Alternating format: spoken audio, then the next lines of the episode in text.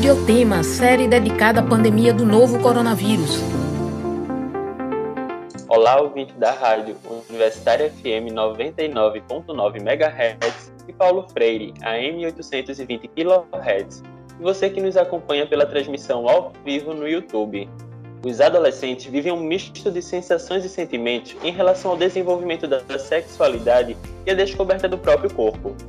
Apesar de haver muitas dúvidas nessa fase, boa parte dos jovens não recebe nenhuma orientação sobre a sexualidade, porque existe um tabu na sociedade para abordar o assunto na família e na escola. A educação sexual serve para orientar os jovens a viverem a sexualidade com saúde e segurança, porque dá informações para combater o abuso de crianças e adolescentes, prevenir doenças e evitar a gravidez de, na adolescência. No Saúde é o tema de hoje, vamos falar sobre a sexualidade para jovens. Eu sou William Araújo, estudante de jornalismo da UFPE. Estou com você nesta série especial do Saúde é o Tema sobre a pandemia do novo coronavírus. Enquanto durarem as recomendações de distanciamento físico, vamos realizar o programa remotamente. Eu lembro que esta edição fica disponível no site radiopaulofreire.ufpe.br e nas plataformas de podcast. Convido você a participar dessa conversa ao vivo aqui no YouTube, comentando e enviando perguntas. Interaja com a gente Nesta edição do Saúde é o tema especial Coronavírus sobre a sexualidade para jovens, vamos conversar com a terapeuta ocupacional do Núcleo de Apoio à Saúde da Família, o NASF Recife, e doutoranda em Saúde da Criança e do Adolescente, Adriana Jucá. Seja bem-vinda ao Saúde é o Tema, Adriana. Muito obrigada, William. Estou aqui à disposição. E convidamos para a conversa a psicóloga do Núcleo de Apoio à Saúde da Família, o NASF Recife, e doutoranda em Saúde Pública na Fiocruz Pernambuco, Vicky Brito. Seja bem-vindo ao Saúde ao Tema, Vicky. Oi, William. Obrigada pelo convite. Nós que agradecemos a sua participação. Vicky, como explicar o que acontece com o jovem em relação à sexualidade? É um misto de curiosidade, medo, desejo e também de culpa, né? Olha, William, essa discussão de sexualidade é uma discussão que muito interessa a mim e a Adriana, né? Eu chamo ela de Drica, possivelmente vou ficar chamando ela de Drica, porque a gente trabalha junto. E aí, uma coisa que, que a gente pensa e discute muito é que a discussão desse tema, às vezes a dificuldade é do adulto em falar sobre, né? De quem convive com o adolescente, com a criança, e não da criança ou do adolescente que parte desse lugar da curiosidade e às vezes não encontra é, um lugar acolhedor, um lugar com diálogo, um lugar com respeito, né? Um espaço em que ele possa, ele ou ela possa colocar suas dúvidas, as suas questões. E aí uma coisa que a gente chama atenção quando a gente vai discutir é se atentar como que o adulto lida com a própria sexualidade e com essas temáticas, para que aí possa pensar de como é que ele chega para conversar, adulto, família, escola, né? Esses dispositivos, como é que chega para conversar com os adolescentes e com, com as crianças sobre isso. Então, é um olhar que às vezes a gente acha que o problema está na criança ou no adolescente, a dificuldade, mas o que a gente vê, o que a gente lê é que a gente precisa mudar essa ótica, né? de como é que o adulto, a família, a escola lida com isso, para a gente pensar essa abertura e esse diálogo para discutir sexualidade com esse público. Adriana, quais são as, as, principais dúvidas dos adolescentes em relação à sexualidade? Hein? Olha aí, William, o interessante é que as dúvidas são muitas vezes bem semelhantes às dúvidas de quando eu era adolescente, de quando os meus pais eram adolescentes, só que muitas vezes vivenciadas num outro contexto, né? Vivenciadas num outro momento. Então, por exemplo, as dúvidas de dois anos atrás, elas são dúvidas de agora, mas num contexto de pandemia, né? E aí vem muito de como que eu me relaciono com as pessoas, como que o meu corpo está mudando, por que está mudando, o que está acontecendo. Mas normalmente são dúvidas que eles acham que não são válidas, justamente por esse olhar do adulto. Então, às vezes, eles não vão trazer para a gente essas dúvidas, tamanho de alguma coisa, pelo em algum lugar, é, porque alguém reage de certa forma se eu digo que estou gostando ou não, porque me pedem um nudes, porque me pedem alguma coisa, eu mando, eu não mando, é possível? há muito mais. O que acontece é que, às vezes, eles não são é, levados a pensar o porquê realmente aquela dúvida existe. Não é simplesmente o ter dúvida. Você falou algo muito interessante sobre as informações no começo.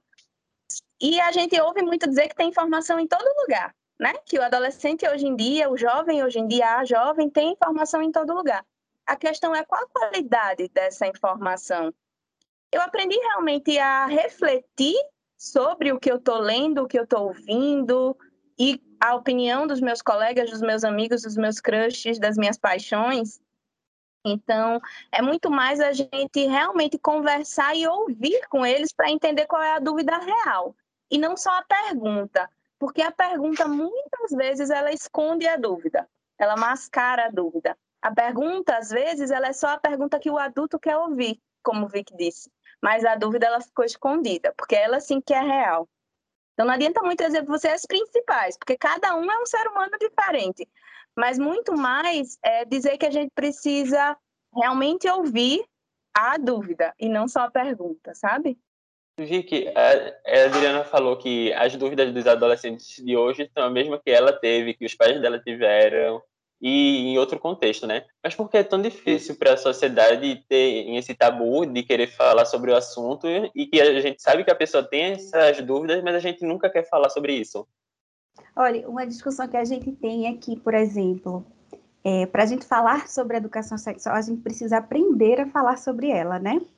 E que se a gente for pensar, quais espaços é que a gente poderia falar sobre ela? Se a gente for pensar anteriormente do que a gente vive, né? como era o mundo há 10, 15, 20, 30, 40 anos atrás, quais desses espaços a gente tinha. Então, assim, do mesmo modo que a gente fala, por exemplo, que afeto ele é algo que a gente aprende, né? E aí falar de sexualidade, falar de afetividade também, é algo que é aprendido, precisa ser ensinado, precisa ser discutido, precisa ser debatido.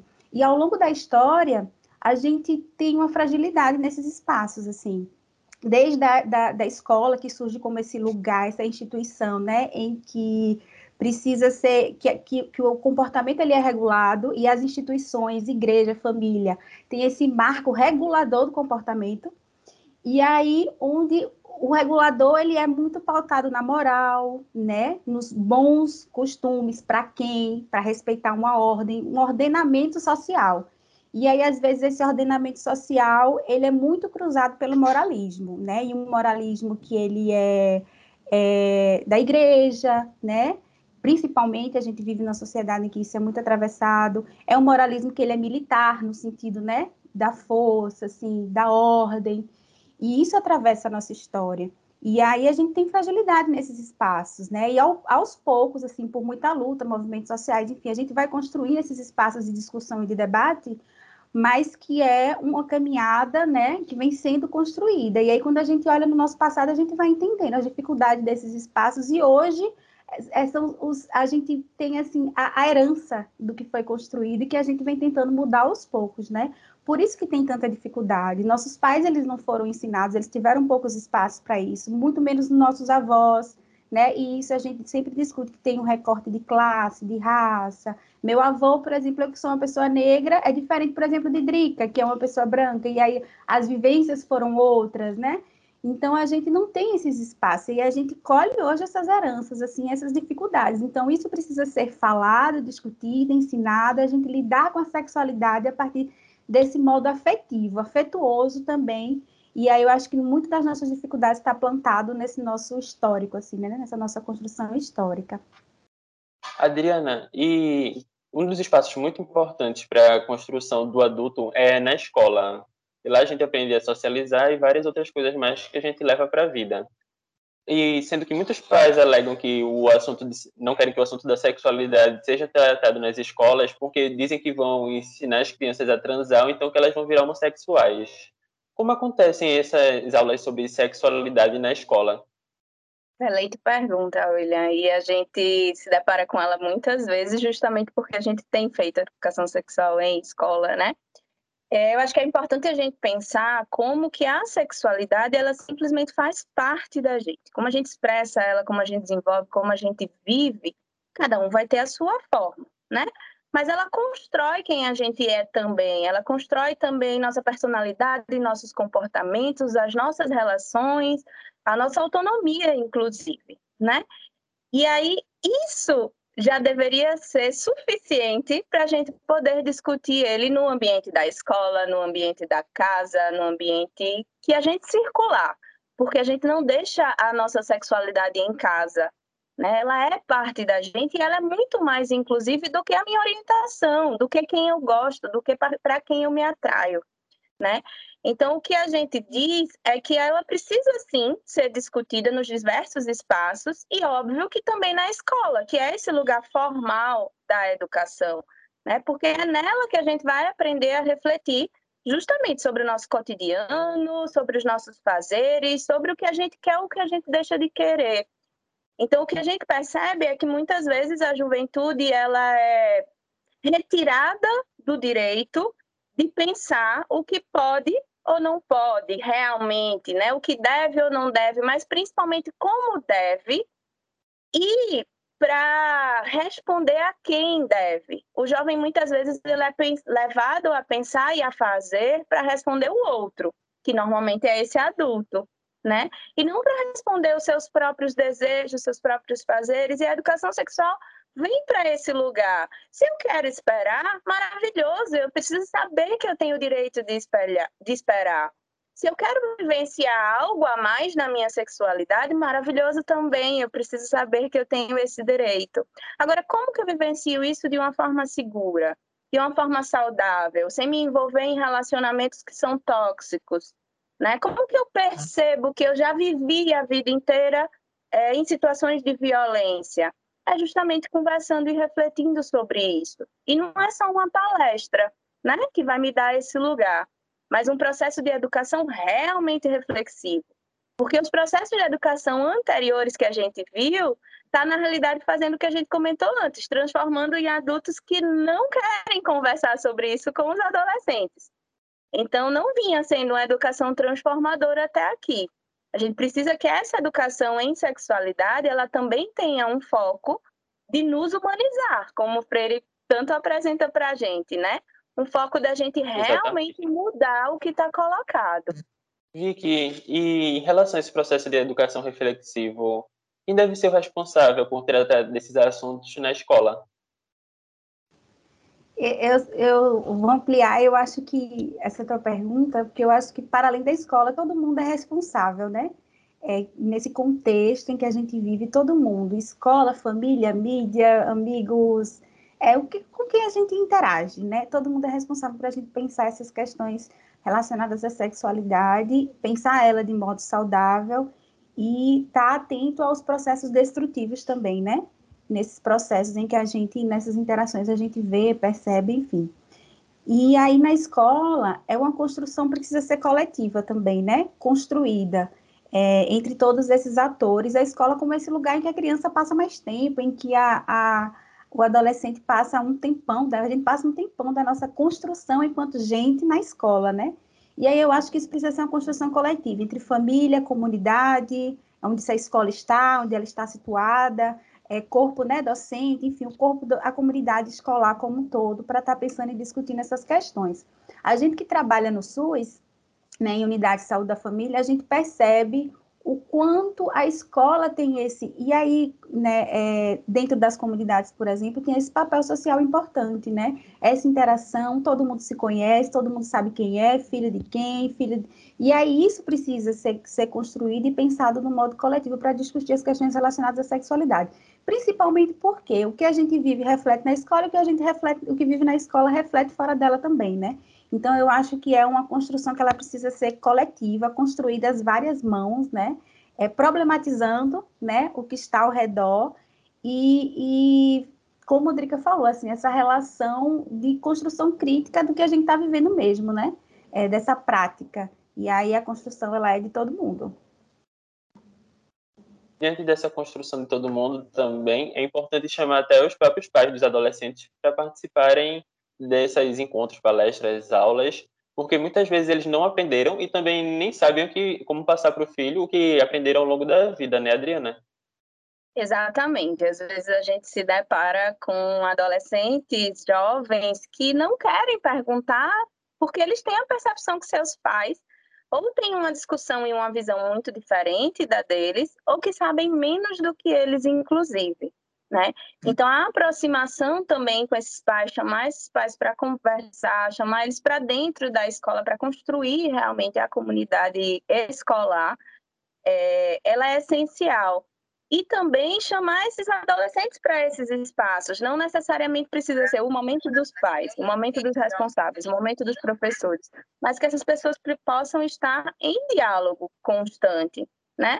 Lógico, de uma maneira que seja natural, de uma maneira que seja participativa, que não seja obrigado, né? Mas a gente precisa trazer para junto, inclusive fazer essas pessoas refletirem como era que ele queria que tivesse sido a educação sexual dele. Como foi? O que era que ele mudava?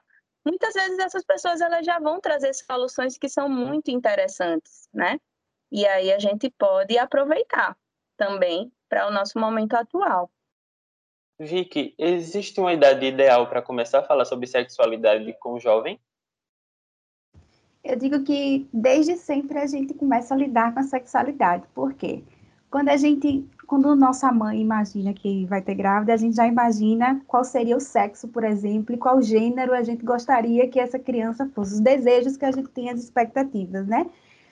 a gente se relaciona todo o tempo. A criança, ela vê pessoas interagindo, se relacionando, os casamentos sendo feito, casamento sendo feito, relações. E tudo isso tá ali, tá dado. E a gente pode falar disso a todo momento, porque falar de sexualidade é falar de interação, é falar de prazer, e o prazer está em várias né, dimensões da nossa vida, é falar de como as pessoas se relacionam, como as pessoas interagem. E isso a gente pode é falar do nosso corpo, né? quando a gente está com a criança e a gente começa a ensinar as partezinhas do corpo. Drica, que é terapeuta ocupacional e trabalha muito com rotina, né? Uma das orientações que a gente faz é pensar como é que a criança pode ir aprender a falar, né? Quando está aprendendo a falar, e aí repetindo as partes do corpo, ensinar como é que ela faz na rotina o seu próprio autocuidado. Então, tudo isso é oportunidade para a gente falar sobre sexualidade. E aí a gente tem um ponto que é importante de trazer isso para dentro da escola, porque a gente já viu vários exemplos de crianças se, se percebem em situação de risco quando está falando disso dentro da escola, né? Ou em outros espaços, enfim. Então, eu digo que é sempre, sempre é oportunidade, né? Acho que se o, o, o adulto, quem é o cuidador da criança na escola, enfim, percebe de como a sexualidade ela é transversal na nossa vida, a gente não consegue separar, como o Drica falou, é, toda oportunidade é oportunidade. E aí vai depender muito dessa, desse modo dialógico que Drica exemplificou, assim, da gente construir isso de um modo saudável, de um modo sem amarras, né? E naturalizando, falar sobre a gente, sobre os nossos sentimentos, sobre o nosso corpo, sobre as nossas relações, né? E aí toda hora é hora para isso, assim, desde o contato mesmo da socialização da criança, né? Ela mais quando já está começando o seu desenvolvimento mais complexo, assim, depois dos sete anos, depois na adolescência, até adulto, idoso, toda hora é hora para a gente falar sobre questões da sexualidade. Vicky, é, Vicky não, Adriana, como o Vicky falou, dá para a criança identificar também quando ela está diante de uma situação de perigo, né? Mas como é esse processo de explicar para a criança? Excelente. É, para a gente continuar, é, como o Vicky falou, qualquer hora é hora. Mas lógico que em cada idade a gente vai ter uma compreensão que é diferente, né?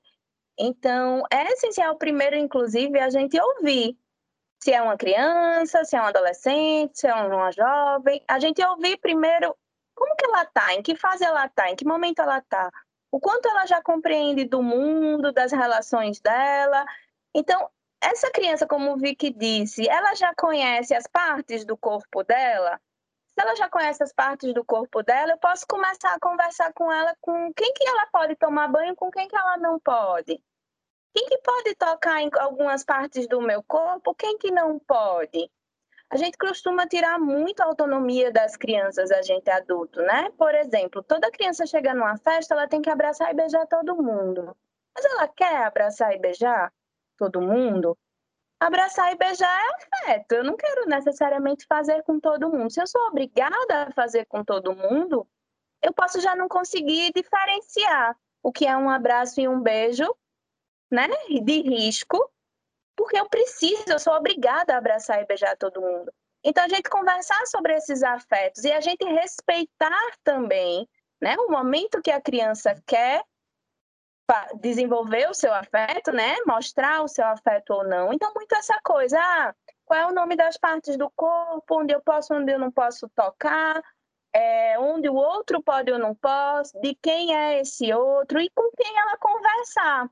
Se ela for tocada ou se ela ouvir alguma coisa que ela não gostou, que ela não entendeu, quem são as pessoas de confiança que ela pode chegar e conversar?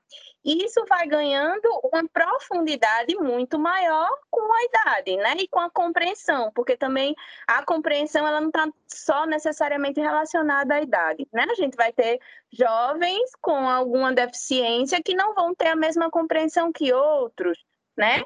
Ou então jovens que você acha que não tem essa compreensão por causa da deficiência e é uma pessoa inteligentíssima já está muito além do que você pensa. Então, a gente precisa primeiro conhecer aquela pessoa que está junto da gente, saber até onde ela já compreende, para aí sim ir trazendo as dificuldades que esse mundo apresenta para ela e como que ela pode se defender, né? Desses riscos e dessas dificuldades.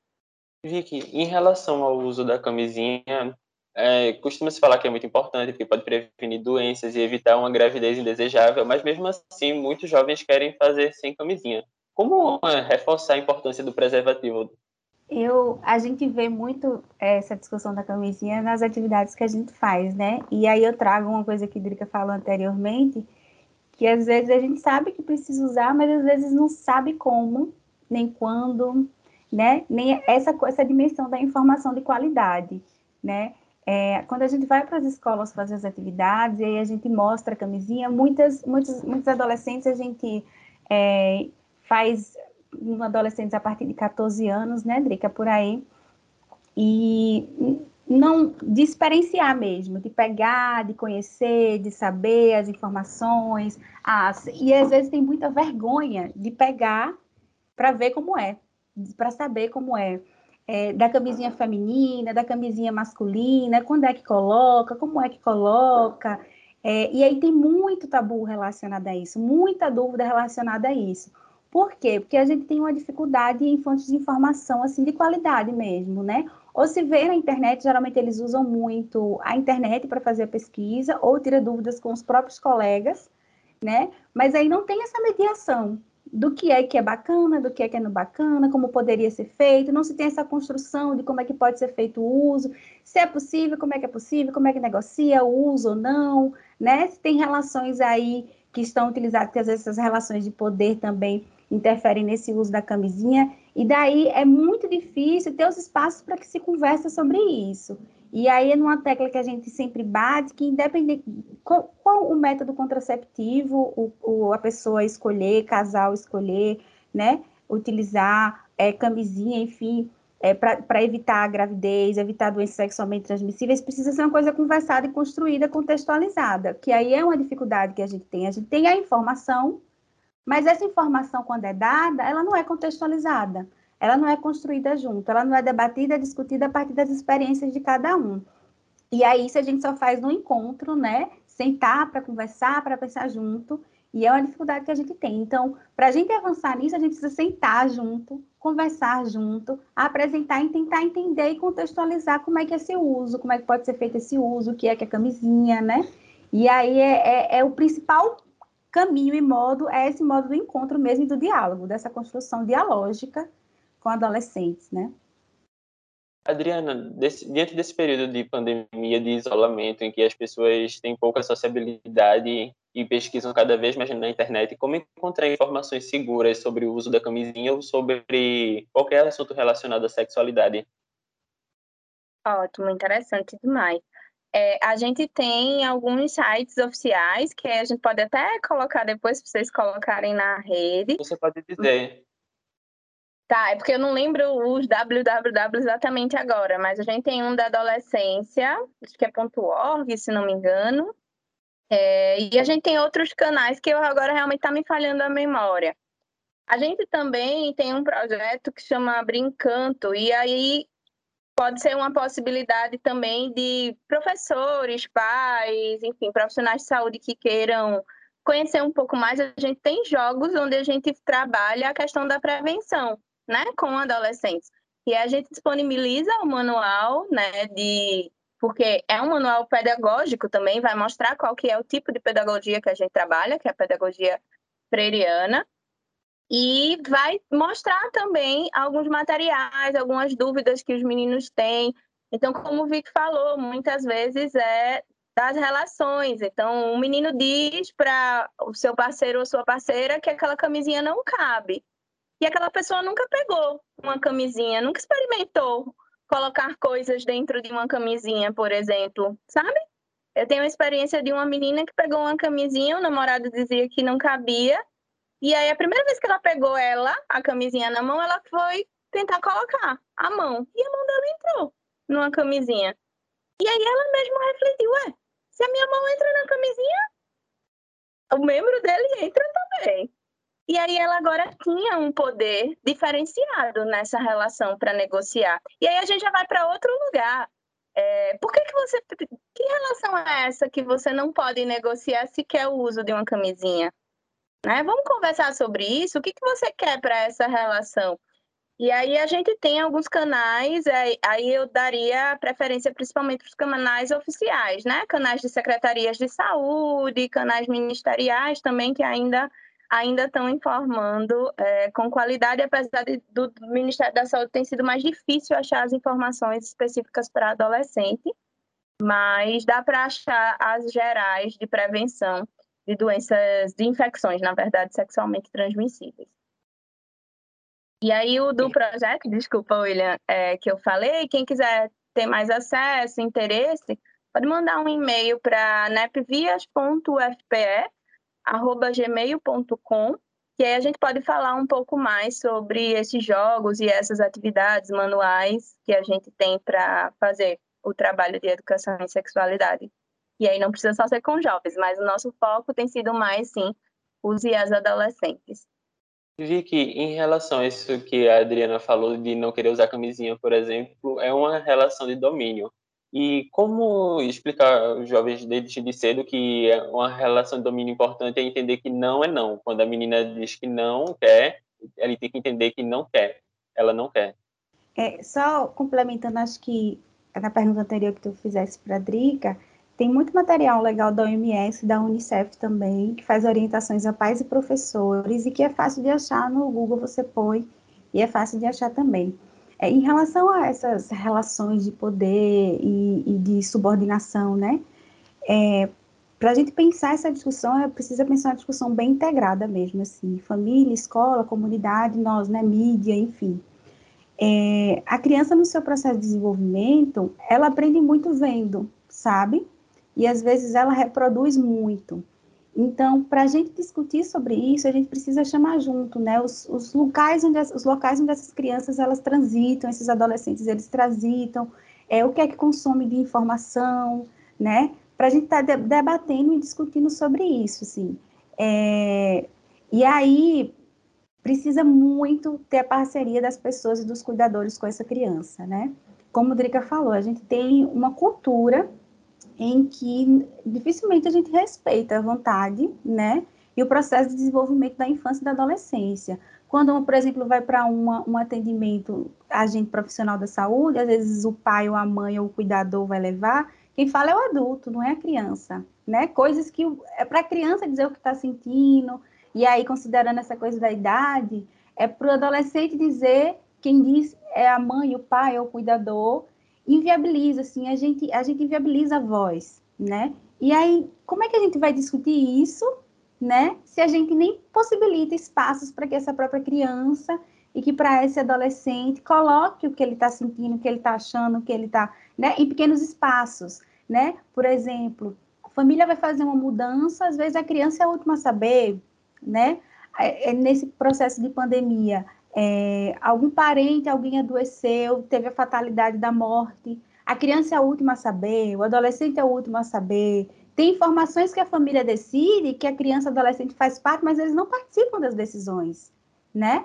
Não se há, onde vai estudar, o que vai estudar, não se tem uma discussão e não se trata isso como se fosse a vida da criança e da adolescente, é claro, considerando é, as idades, enfim, os processos de desenvolvimento, mas assim, a gente tem uma visibilidade nisso da voz, e aí é difícil é, a gente pensar essa discussão, se a gente também não pensar esses pequenos, esses contextos que são micro, né, da nossa rotina, do nosso dia a dia, das nossas interações, até contextos mais macros na dimensão de políticas públicas, né, de políticas públicas de divulgação, de saúde, de educação, em que precisa estar muito evidente, né, é, pautas de igualdade, né, de respeito, de colaboração, de solidariedade. Isso precisa ser transversal, né, desde essas dimensões micro até as dimensões mais macros, para a gente estar tá pensando e discutindo essas relações de poder e de subordinação e de igualdade, de solidariedade.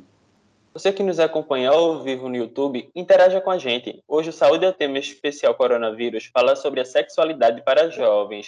Recebemos a terapeuta ocupacional do Núcleo de Apoio à Saúde da Família, o NASF Recife, e doutoranda em Saúde da Criança e do Adolescente, Adriana Jucá. E também, conver... e também para a conversa, a psicóloga do Núcleo de Apoio à Saúde da Família, o NASF Recife, e doutoranda em Saúde Pública na Fiocruz Pernambuco, Vicky Brito.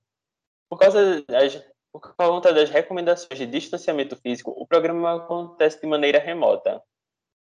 Adriana, ainda existe um enorme preconceito da sociedade com a, com a população LGBTQIA+.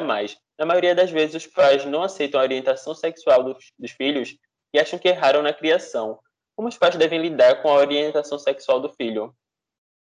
Exato. E aí a gente estava falando de escola antes, né? E essas questões elas também se refletem na escola, né? Esses preconceitos eles também vão existir no ambiente escolar. No ambiente familiar, a gente acaba percebendo que, que a comunidade LGBT tem se sentido cada vez mais afastada, mas e outras pessoas também acolhida. Então, o que a gente percebe, pelo menos dos e das adolescentes que chegam para a gente, é que não é a família, não é a primeira, não é o primeiro núcleo ao qual eles vão se sentir à vontade para falar, né? Sobre a sua sexualidade de uma maneira geral e aí depois sobre a sua orientação sexual mais especificamente. É, a gente tem percebido uma polarização também, né, da, da questão da sexualidade, assim como a gente tem percebido de vários outros aspectos da nossa sociedade. E aí, as pessoas, elas se sentem realmente muito à vontade para falar com as pessoas de sua família, ou elas não têm acesso nenhum para falar. Então, é importante a gente bater na mesma tecla de sempre, que é a do respeito. Não dá para a gente acolher ninguém sem, antes de tudo, eu respeitar aquela pessoa enquanto pessoa e aí, consequentemente, eu respeitar ela enquanto um homem ou uma mulher, um homem ou uma mulher trans, um homem ou uma mulher gay, uma pessoa que não define o seu gênero ainda, né? Então, é bem importante que os pais tentem primeiro conhecer quem são aquelas pessoas. Então, não é uma questão de eu criei assim ou assado. Né? As pessoas, elas também estão em construção. É o que a gente vem falando, né? Vem conversando aqui desde o início. É como se a gente, adulto, sempre desenvolvesse alguém e ignorasse que aquela pessoa também está se desenvolvendo, que ela tem fala, que ela tem voz, que ela tem vontade, que ela tem que fazer. Então, primeiro de tudo, eu preciso olhar e realmente conhecer meu filho, minha filha, ou quem ela ou ela quer ser, né? Daqui para frente. Então, esse respeito está na base de tudo. E aí, óbvio, às vezes a gente vê é, pais responsáveis, familiares que sim, entendem e acolhem seus filhos, mas tem um medo muito forte do que ele vai viver ou do que ela vai viver na sociedade. Aí isso já é um outro lugar, né? E aí a gente precisa encarar também esses medos, porque do mesmo jeito que eles vão enfrentar preconceito na família, eles vão enfrentar às vezes um preconceito ainda maior na sociedade. A gente vive num Brasil que é transfóbico, que é LGBTfóbico, então a gente vê mesmo as pessoas morrendo no dia a dia. E, como o Vic falou, tem outros recortes que ainda sofrem muito mais, né? Então, o homem e a mulher negra LGBT vai sofrer ainda muito mais. O homem e a mulher negra LGBT da periferia mais ainda. Então, a gente precisa somar né, essas questões para entender como enfrentá-las também. E aí, às vezes, a, a família vai precisar, é, enfim, de um apoio também para chegar próximo a isso. A gente tem hoje na saúde, por exemplo, o ambulatório LGBT, a gente tem a política LGBT também na saúde do Recife, que tem conseguido, por exemplo, ampliar um pouco mais de acesso, porque mesmo no próprio SUS, não é só a família né, que põe barreiras para as pessoas, mas o próprio sistema, o preconceito de alguns profissionais, né, o preconceito que existem nas instituições, o que está estruturado enquanto preconceito, ele também afasta as pessoas do seu cuidado. E aí é importante, então, que as pessoas se aproximem de seus direitos, se aproximem das políticas que estão sendo colocadas, é, e principalmente daquelas pessoas que são rede de apoio, daquelas que são cuidado, né? E aí também se valer delas enquanto escudo, quando precisar. Né? Essa é uma coisa que a gente vem colocando, mas principalmente tentar construir essa sua rede, seja da família de sangue ou seja da família que você constrói. Vicky, por que a escola é um problema tão grande para adolescentes LGBTQIA+, na maioria das vezes tentam expulsar o aluno, tentam esconder ele, muitas vezes não deixam nem usar o banheiro com que se identifica. É, William, é uma dimensão que é uma discussão que é totalmente influenciada pela discussão que a gente vem tendo, né, ao longo do programa. Assim, a gente vive, como o Drica falou, num país que é muito preconceituoso, muito preconceituoso. E aí os dados estão aí, né, para reafirmar o quanto a gente é preconceituoso. E aí, é, a escola, ela reflete isso, né? Ela reflete. A gente tem é, a escola enquanto instituição muito pensada para a ordem, né?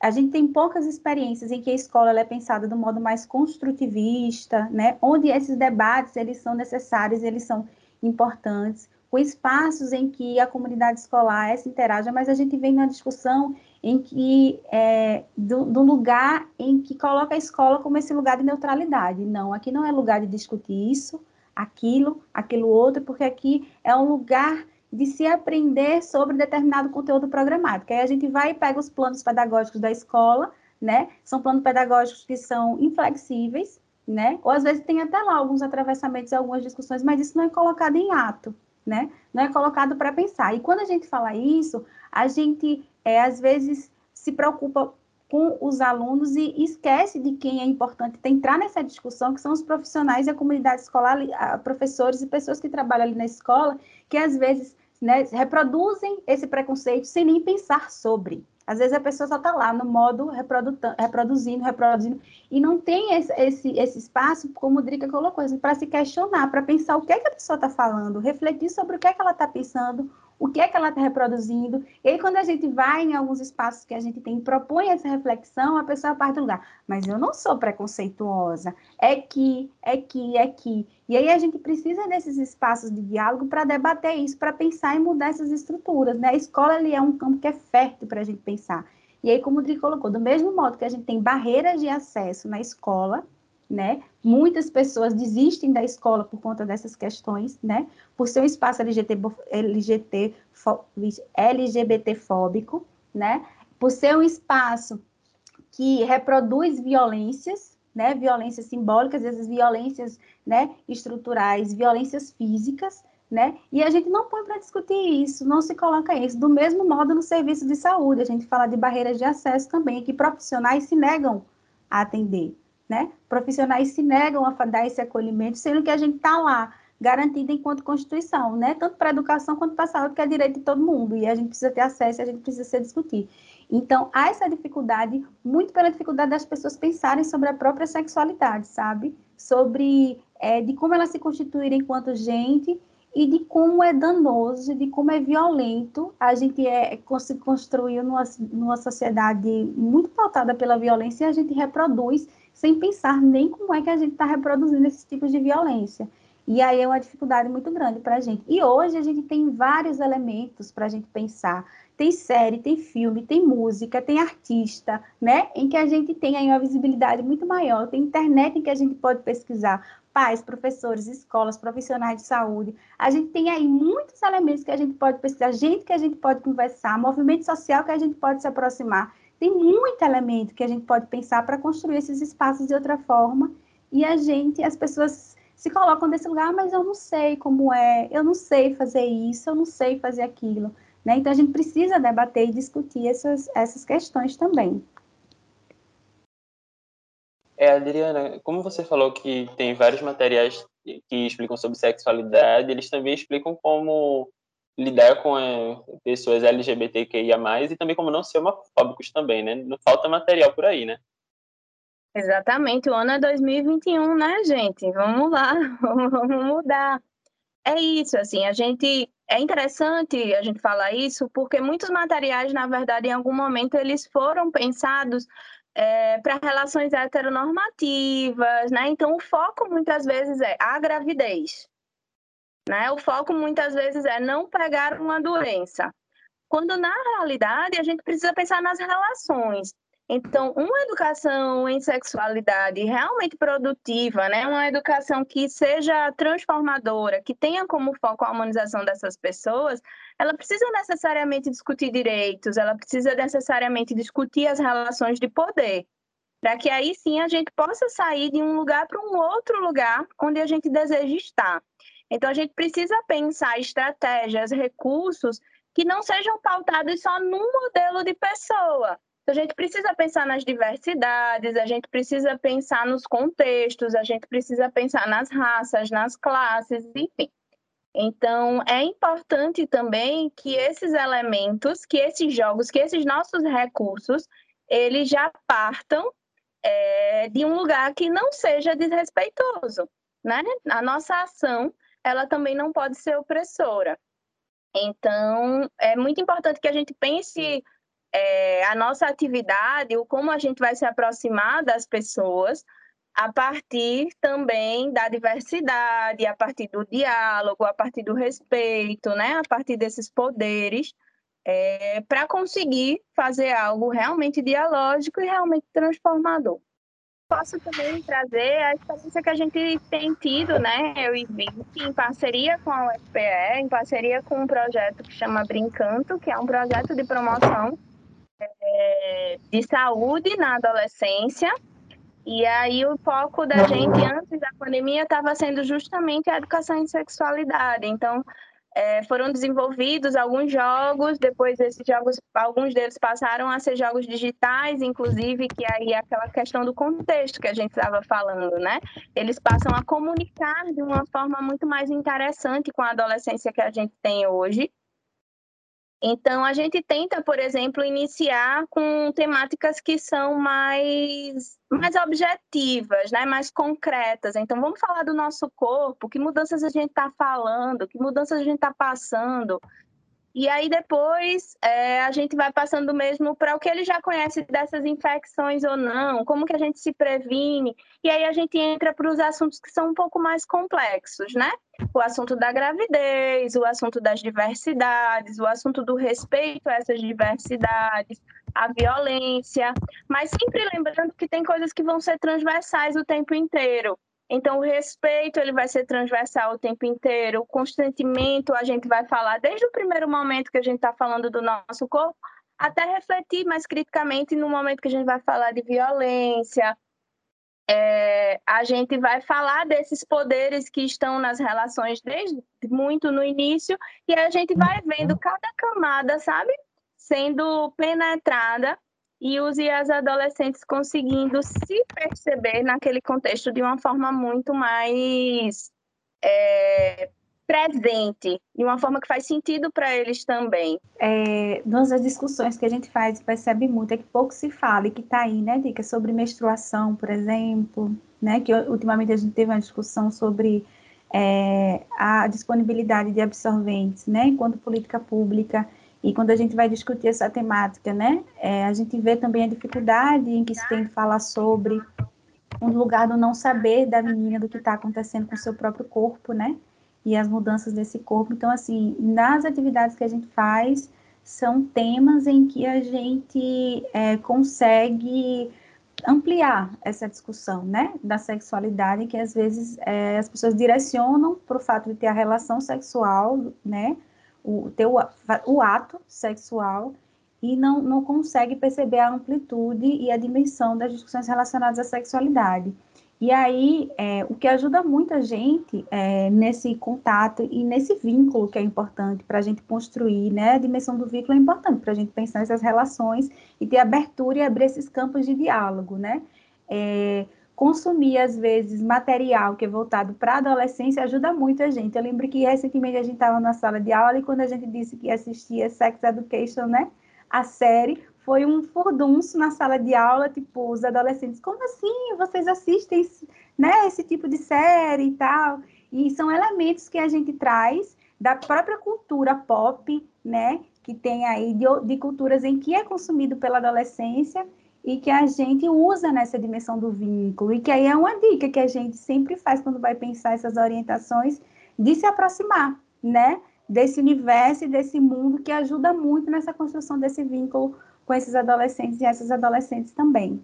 Bom, o Saúde é o tema fica por aqui. Se você já pode se vacinar, vá logo. E mesmo se você já se vacinou, continue seguindo as medidas de prevenção. Para mais informações, consulte a Secretaria de Saúde do seu município.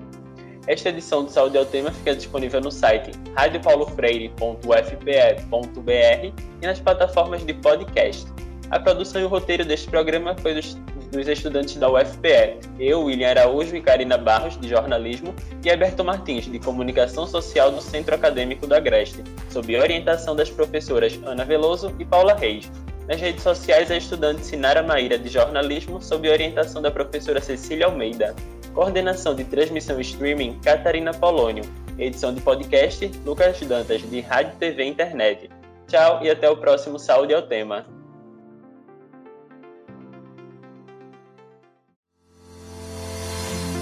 Saúde é o tema, série dedicada à pandemia do novo coronavírus, uma produção da Rádio Universitária Paulo Freire, AM 820 kHz e da Universitária FM 99.9 MHz, com o apoio do programa Fora da Curva e da Pró-Reitoria de Extensão e Cultura da Universidade Federal de Pernambuco. A música tema é a faixa Teamwork, de Scott Holmes. Para mais informações, acesse www.ufpe.br/rpf.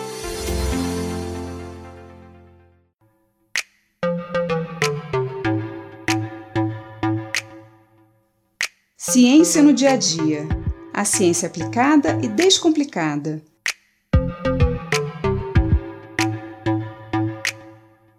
Desde pequenos, ouvimos que precisamos comer bastante frutas e verduras porque nelas existem muitas vitaminas e que as vitaminas são boas para nos proteger das doenças. Mas o que são vitaminas? As vitaminas são substâncias essenciais para o funcionamento do nosso organismo. São vitais e daí vem o nome vitamina, ou amina vital. Mas por que amina? As aminas são substâncias orgânicas derivadas da amônia. Algumas aminas são bastante conhecidas, como a cafeína, a nicotina, a morfina. As aminas também formam os aminoácidos, que vão formar as nossas proteínas.